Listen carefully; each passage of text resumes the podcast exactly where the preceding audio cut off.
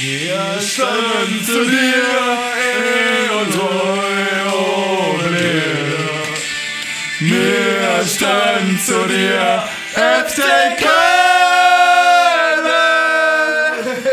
Herzlich willkommen zu Folge 44 von HSV. Meine Frau! Natürlich leiten wir diese heutige Folge mit den Höhnern ein. Ähm, die Kölle-Hymne, denn wir brauchen absolute Schützenhilfe vom ersten FC Köln und das wäre so geil, wenn die tatsächlich Wolfsburg schlagen. Ihr alle kennt die Konstellation, wie Wolfsburg, äh, nee, wie läuft das nochmal ab? Ich komme gerade von einem viertägigen äh, Chorfahrtrip auf der AIDA. Bin noch nicht ganz klar. Was, Also- was ist die Konstellation? Die Konstellation ist, wir müssen im letzten Spiel gewinnen und Wolfsburg muss verlieren. Alles andere äh, ist keine Option. Nee, und trotzdem kann man sich das irgendwie ganz gut vorstellen, finde ich persönlich. Wir spielen zu Hause gegen Gladbach, für die es noch um was geht. Erstmal ähm, herzlich willkommen an alle, die heute hier sind. Bones Moinsen. und Gato. Moin, moin. Äh, Kai ist auf Malle zurecht. schon sich, schon sich für, der, für den Saisonendspurt. Ja, also es gibt ein bisschen was zu besprechen. Äh, das 0 zu 3 in Frankfurt und äh, eins muss man klar sagen, ohne diese katastrophale Fehlentscheidung ähm, durch den Videoassistenten wäre dieses Spiel anders gelaufen und man hätte dort vielleicht was geholt. Wir wollen mal drüber sprechen, ob das eventuelle 1 zu 0 durch Ito hätte gegeben werden müssen. Was ist eure Meinung dazu? Meine Meinung ist äh, sehr differenziert. Also während des Spiels habe ich fast den Fernseher zertrümmert und dachte, was, wie will dieser Mensch das sehen, dass es abseits ist? Ich habe es ja selber noch nicht mal richtig gesehen.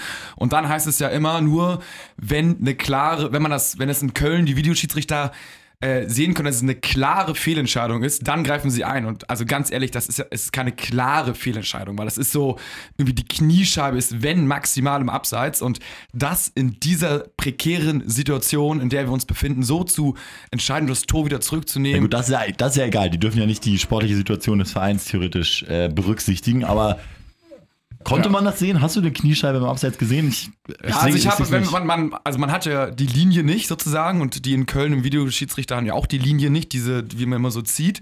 Und ähm, im, im Nachhinein wurde die Linie gezogen bei Sky und da war es ganz, ganz knapp im Abseits. Aber da ist auch die Frage, das ist keine Ja, das ist zertifizierte Linie, Nee, das genau. kann auch irgendwie so ein Azubi einmal gezogen haben mit dieser Paint oder Ricardo, so. dieser Ricardo von der Champions Ja. League, äh, glaube ich, Ja. hat da mit einmal mit, mit Paint dann einen Strich nämlich gemacht. Denn wie ist das mathematisch oder physikalisch korrekt kalibrierte Linie heißt das oder so bei uns, ne? Genau. Also was, das, und dann muss die Kamera ja genau auf Ballhöhe sein. Es ist hier in dem Fall auch nicht. Genau, ähm, die, die Kamera spielt keine Rolle, aber das Feld ist wohl digital vermessen worden. Das hat, ist auch bei der FIFA schon, bei der WM wird es auch Anwendung finden. Ja. Und in der Bundesliga, man sträubt sich bisher noch. Ich glaube, in der nächsten Saison soll ein Testlauf stattfinden. Bisher äh, hat die, äh, der DFB das abgelehnt, dieses anzuwenden. Und jetzt hatten wir am äh, 33. Spieltag so einen Fall, wo man wirklich darauf hätte zurückgreifen können. Und das ist eventuell auch äh, saisonentscheidend für den einen oder anderen Verein. Ja, aber wie gesagt, das ist.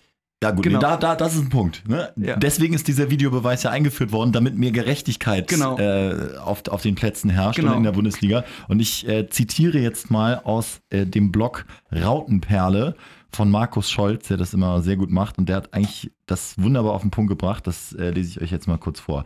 Also Markus Merck hat ja in der Analyse wohl gesagt, das war eine absolut sensationelle, mutige Entscheidung vom äh, Schiri.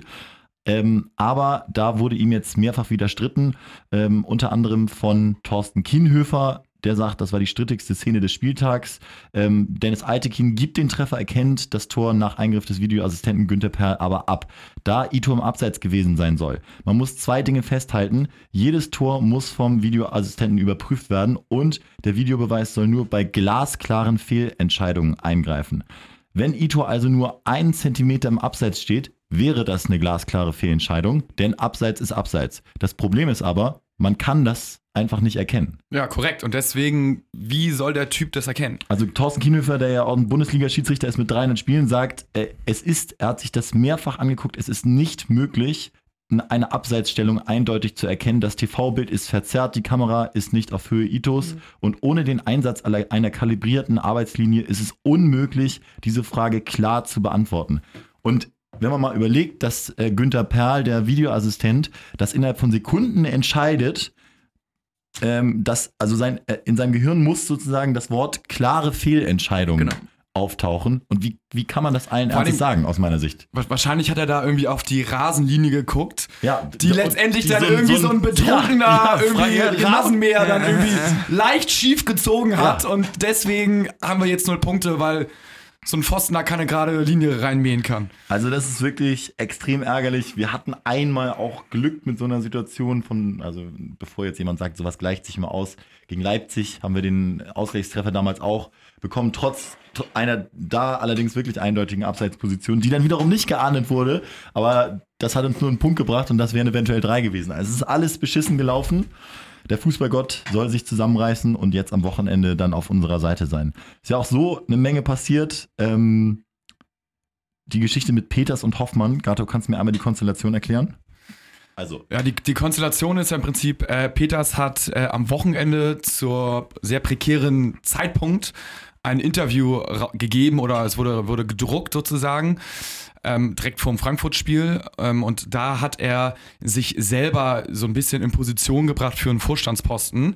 Denn er hat gesagt, ähm, im Vorstand bräuchte man einen, äh, einen, einen, einen Menschen sozusagen, der die DNA des Vereins komplett vertritt und zwar unabhängig von Trainer und Manager. Trainer und Manager kommen und gehen, jeder hat eine eigene Philosophie, aber man muss von oben zentral gesteuert eine DNA weitergeben an die unteren Ebenen. Und er sieht es für falsch an, sofort einen neuen Menschen, der mit dem HSV gar nicht vertraut ist, in den Vorstand zu holen, der dann wieder alles umkrempelt und so wird alle zwei Jahre oder jedes Jahr irgendwas neu gemacht. Ja. Und er hat sich für den Posten halt selber ins Spiel gebracht, was in meinen Augen auch richtig ist. Er hat es vielleicht ein bisschen fragwürdig getan, aber ich halte von Peters irrsinnig viel. Ähm, und jetzt ist natürlich das äh, Geschrei groß, weil ich glaube, äh, Peters ist so ein bisschen Team Titz, mittlerweile mit Wettstein auch zusammen und Hoffmann ist so ein bisschen dagegen, wie wir gehört haben in den letzten Tagen. Roger Schmidt äh, bin ich kein Freund von, ähm, der ähm, äh, ist wohl Fa Favorite von Hoffmann. wir haben es auch im Freundeskreis so ein bisschen diskutiert. Also, Roger Schmidt hat man noch vor Augen. Ja, fachlich wahrscheinlich ein ganz guter Trainer, aber äh, hat sich überhaupt nicht im Griff. ja. Verliert die Nerven permanent. Und warum, wirklich, warum feuert man letztendlich dann Titz, der in der Jugend super erfolgreich war, mit der U21 super erfolgreich war, ist er nicht mehr da, verliert auf einmal die ganze U19 und die U21. Warum wohl? Ja. Und jetzt ist er bei den Profis. Das heißt, wir haben ja sogar noch ein Endspiel jetzt bekommen. Wer hätte das vor fünf Wochen gedacht, dass wir jetzt nochmal hoffen dürfen am 34. Spieltag? Und sollte es so sein, dass er gefordert wird, stehen wir wirklich mit den leersten Händen aller Zeiten da, sind in der zweiten Liga, keine Ahnung, Titz ist weg, alles scheiße und da habe ich einen Riesenhals, wenn das so kommt. Ja, Lieber Bernd Hoffmann. Bin ich komplett bei dir und da gehe ich sogar so weit, das würde ich auch nicht akzeptieren. Nee, auch nicht. Da- da will ich auch mal ja, man muss ja, man muss ja die Ja. Dinge so normalerweise hinnehmen, die ein Verein so an Scheiße baut und das gab es jetzt eine Menge beim HSV und das ist eine Sache, da würde ich mir überlegen, ich meine, die Leute gehen wegen jeder Scheiße auf die Straße und da würde ich, glaube ich, eine Demo Ja, anzetteln. auch, ja. Vorm, Ja. vorm Stadion, wenn Titz nicht Ja. unabhängig wie das jetzt ausgeht, nicht äh, in der neuen Saison Cheftrainer ist, hiermit verkünden wir das offiziell, machen wir vor der Geschäftsstelle eine Demonstration. Und da kriegst du ja auch Leute Definitiv, Ja, zusammen. ja, auf jeden Fall. Ey, also Das so- ist ein absoluter, das ein, wäre ein absoluter Skandal, wenn man endlich mal einen hat, Ja. der für Kontinuität äh, steht und den dann vom Hochjahr, Hofjagd für irgendwie so einen Söldnertrainer. Aber sehr schön, äh, sehr schön anschaulich erklärt. Damit ist so diese Lage mal ein bisschen aufgeschlüsselt und unglücklicher Zeitpunkt deswegen, weil nicht nur das ja, mitentscheidende Frankfurt-Spiel war, sondern weil auch die U19 äh, die Chance hatte an diesem Tag und die U19 ist ja auch ein bisschen das Steckenpferd von Peters, zumindest äh, das ist so das Produkt der Arbeit, die er in den letzten Jahren beim HSV geleistet hat. Äh, und die haben es leider verkackt mit einem 2-2 in Bremen, haben damit den Einzug ins Halbfinale der äh, A-Jugend-Bundesliga verpasst und waren die ganze Zeit auf dem super Weg. Deswegen auch schlechter Zeitpunkt. Korrekt. Und noch äh, ein kleines Detail. Momentan ist Hoffmann bei Kühne auf Mallorca und da wird es sehr, sehr interessant sein, was da rauskommt, denn Kühne ist auch Pro-Titz und äh, ist auch ein Peters-Fan. Und da bin ich mal sehr gespannt, wie Hoffmann das alles unter den Hut bringt, wenn er ja wahrscheinlich irgendwie um Geld bettelt. Also warum sollte man sonst da sein?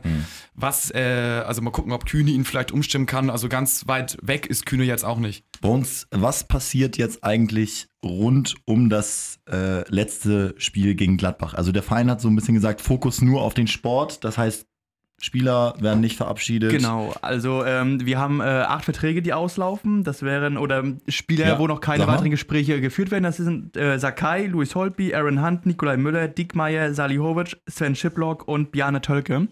Da wurden noch keine Gespräche geführt und ähm, Blumensträuße für die äh, eventuellen Abgänge ähm, wird es vor dem Spiel auch nicht geben. Also jeder zeremonielle Quatsch ähm, auf, darauf wird verzichtet, weil der Fokus komplett auf dieses Finalspiel gelegt werden soll. Und laut Kicker hat auch ähm, der HSV schon mit Ruven Schröder einen neuen Sportvorstand. Das ist der ähm, jetzige Sportvorstand von Mainz 05. Auch diese Meldung soll erst ähm, offiziell verkündet werden, wenn die Saison, sprich auch nach eventueller Relegation erst äh, verkündet werden.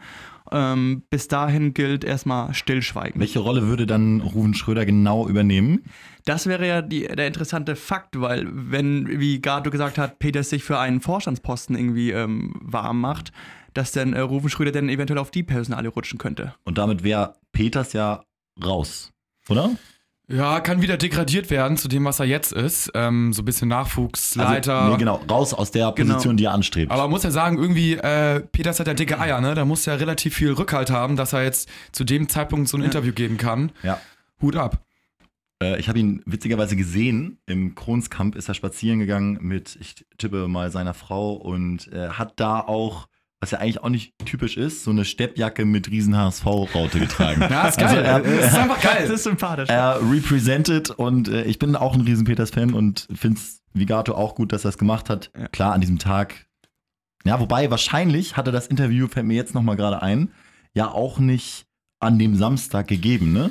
Nee, also vor allem war das ja auch schriftlich und der hat sich auch sehr wohl überlegt, was er dann sagt. Dann soll sich mal das Abendblatt hinterfragen, ob man das am Spieltag druckt. Ja. Ja. Aber ähm, Die haben jetzt natürlich die Publicity, ne? Also alles richtig gemacht. natürlich Aus deren Sicht, sagen wir mal so. clever, aber trotzdem. Naja, gut. Aber lassen wir es mal so dahingestellt. Jetzt ist der Fokus aufs Sportliche gerichtet. Letzter Spieltag. Wir brauchen einen Sieg gegen Gladbach und Wolfsburg muss verlieren. Erstmal, wie macht man seine eigenen Hausaufgaben? Nichts wäre bitterer, als wenn Köln wirklich da so einen Sieg holt in, in Wolfsburg und wir das das ne? irgendwie verdaddeln durch eigene Blödheit. Was sind so Sachen, auf die man achten muss? Wer hat es nach dem Frankfurt-Spiel äh, verdient, drin zu bleiben? Wo kann man vielleicht nochmal switchen? Weil 0-3 ist am Ende auch bitter, unabhängig von der Ito-Geschichte. Mm, Da bin ich eindeutig bei Titz, der meinte, ähm, das war auf jeden Fall kein 0-3-Spiel, was wir da in Frankfurt erlebt haben. Ähm, der HSV war wirklich optisch feldüberlegen. Ähm, die Problematik, die jetzt aufgetaucht ist, man war wieder in der Position, etwas zu verlieren. Titz meinte nach dem Spiel, die haben verkrampft gewirkt, die Jungs, die haben dann nicht mehr die Box angesteuert, so wie es eigentlich abgesprochen war. Man hatte bei einigen gemerkt, man wollte den Ball nicht verlieren und Seit eventuell Titz Trainer ist, sagst du auch nur noch Box und nicht mehr Strafraum, ne? Genau. Also das ist einfach das so eine ist jetzt Sprachgebrauch neu. übergegangen. Und ähm, man hatte dann halt Angst, vielleicht den Ball irgendwie leichtfertig zu vertändeln, um in einen Frankfurter Konter reinzulaufen. Und man hat auch die eigentlich erwartete Frankfurter harte Gangart nicht irgendwie auffangen können. Das hat jetzt auch gesagt, wir wussten, was kommt und trotzdem konnten wir es in unserer Art und Weise zu spielen nicht kompensieren oder in unser Spielsystem übernehmen. Ähm, die letzten beiden Tore, naja, die sind gefallen, weil man aufmachen muss in der 75. Minute, um eventuell noch einen Ausgleich zu erzielen. Ähm, von daher bin ich bei Ihnen, es war kein 0-3. Also Ja, man, ich, also, ich, Ja. ich muss mal sagen, ähm, wenn wir jetzt zu den einzelnen Spielern gehen in der Mannschaft, äh, Paul Asbeck fand ich gut. Ich würde wechseln. Sakai, auch wenn der Captain ist, letztes Spiel raus, weil er hat erneut gezeigt, dass, es, dass er leider ein, zwei äh, schwache Momente hatte. Ähm, dann würde ich auch noch äh, und auswechseln. stattdessen den großen Dennis Diekmeyer Ja, noch ey, mal das ist ins letzte letztes Spiel. Ja, also ich eventuell, auch. das ist Ja, äh, in Hamburg vor eigenem Publikum. Genau. Also wenn einer heiß ist, wenn einer brennt, dann Dennis. Ja. Und meine Theorie, er schießt uns noch äh, zum Klassenerhalt, ne? aber gut, das, ist- das ist eine ganz andere Geschichte. ähm, schon immer gesagt. Und ähm, dann noch ähm, Kostic fand ich, als er reingekommen ist, extrem schwach leider. Ich dachte jetzt, weil er keinen Startelf-Einsatz hat, jetzt brennt er und hat viel probiert, aber echt ohne, ohne Glück, ohne Aber auf, auf der anderen Seite ist Kostic, ja, wären wir mitten in der Saison, würde ich auch sagen, kann man ihm mal eine Denkpause geben, aber Kostic ist, ist ein Heimspielspieler für mich. mh, Also ich würde, ich würde dann ähm, äh, mit Steinmann würde ich drin lassen, dann würde ich äh, Bobby Wood, vielleicht sogar vor, mit, mit, mit Waldschmidt und Hand spielen wieder. Ähm, und mit Ito äh, und mit Müller. Ekdal Müll- raus. Ekdal raus, Ekdal ne, raus. zur Halbzeit auch ausgewechselt worden. Was Genau. ist los jetzt mit Albin hinten raus? Macht sich, schont sich für die WM wahrscheinlich. Ja. Ich fand auch die Doppelsechs mit Steinmann und Eckdahl hat ein bisschen so Schwung aus dem Spiel genommen und ähm, da hätte man hätte ich lieber auch wieder Kostic gern drin gesehen gegen Frankfurt. Ähm, Die Idee war natürlich dann Stabilität Genau, erstmal reinzubringen. genau in dem Rückraum Stabilität reinzubringen. Ich würde jetzt gegen Gladbach wirklich, ähm, die auch spielerisch relativ gut sind, wirklich auf ein schnelles Tor dringen, so schnelle Doppelführung 1-0, 2-0 ähm, und möglichst Plan. offensiv starten, damit man erstmal dann seinen Teil für sich erstmal schon erfüllt hat und Gladbach kommen lassen muss. Ähm, Ja. Also die Mannschaft muss lauten, Titz, hör zu, Pollersbeck. Dann äh, Außenverteidiger Diekmeyer und Santos in Jung und Papadopoulos. Dann auf der 6 Steinmann. Äh, dann außen äh, Flügelzange mit Ito und Müller. In der Mitte äh, Holtby würde ich drin lassen, weil einfach on fire. Zwar nicht gut gespielt, aber on fire. Mit äh, Waldschmidt und vorne Hand. Und so holen wir das Ding auf jeden Fall. Du brauchst doch so einen Holtby drin, obwohl er schlecht Ja. gespielt hat. Das ist ein, auch ein, ein Heimspieler, peitscht das Publikum an. Ja. Fiete ab auf der Bank musst du haben. Ist bitter, weil heute äh, konnte er nicht mittrainieren, weil er ähm, Sag nicht Abi. Abitur hat, ne? er hat äh, ähm, hier Schnupfen, also Erkältung.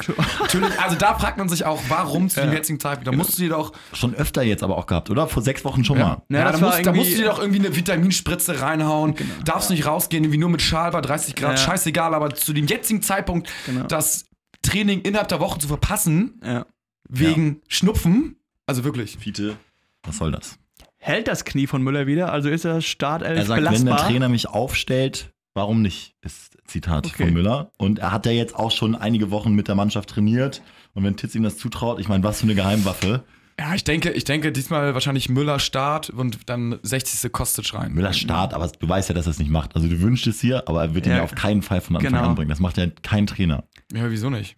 Also Er du, wurde hast- jetzt eingewechselt. also du hast jetzt wirklich äh, 32 Spieltage, ein komplettes Saisonjahr nicht gespielt und nur unter ähm, Aufbautraining Das äh, was Risiko gemacht. jetzt? weiß Also wirklich jemand, der überhaupt nicht im Rhythmus ist, äh, in so ein Finalspiel reinzuwerfen, ich glaube, das ist.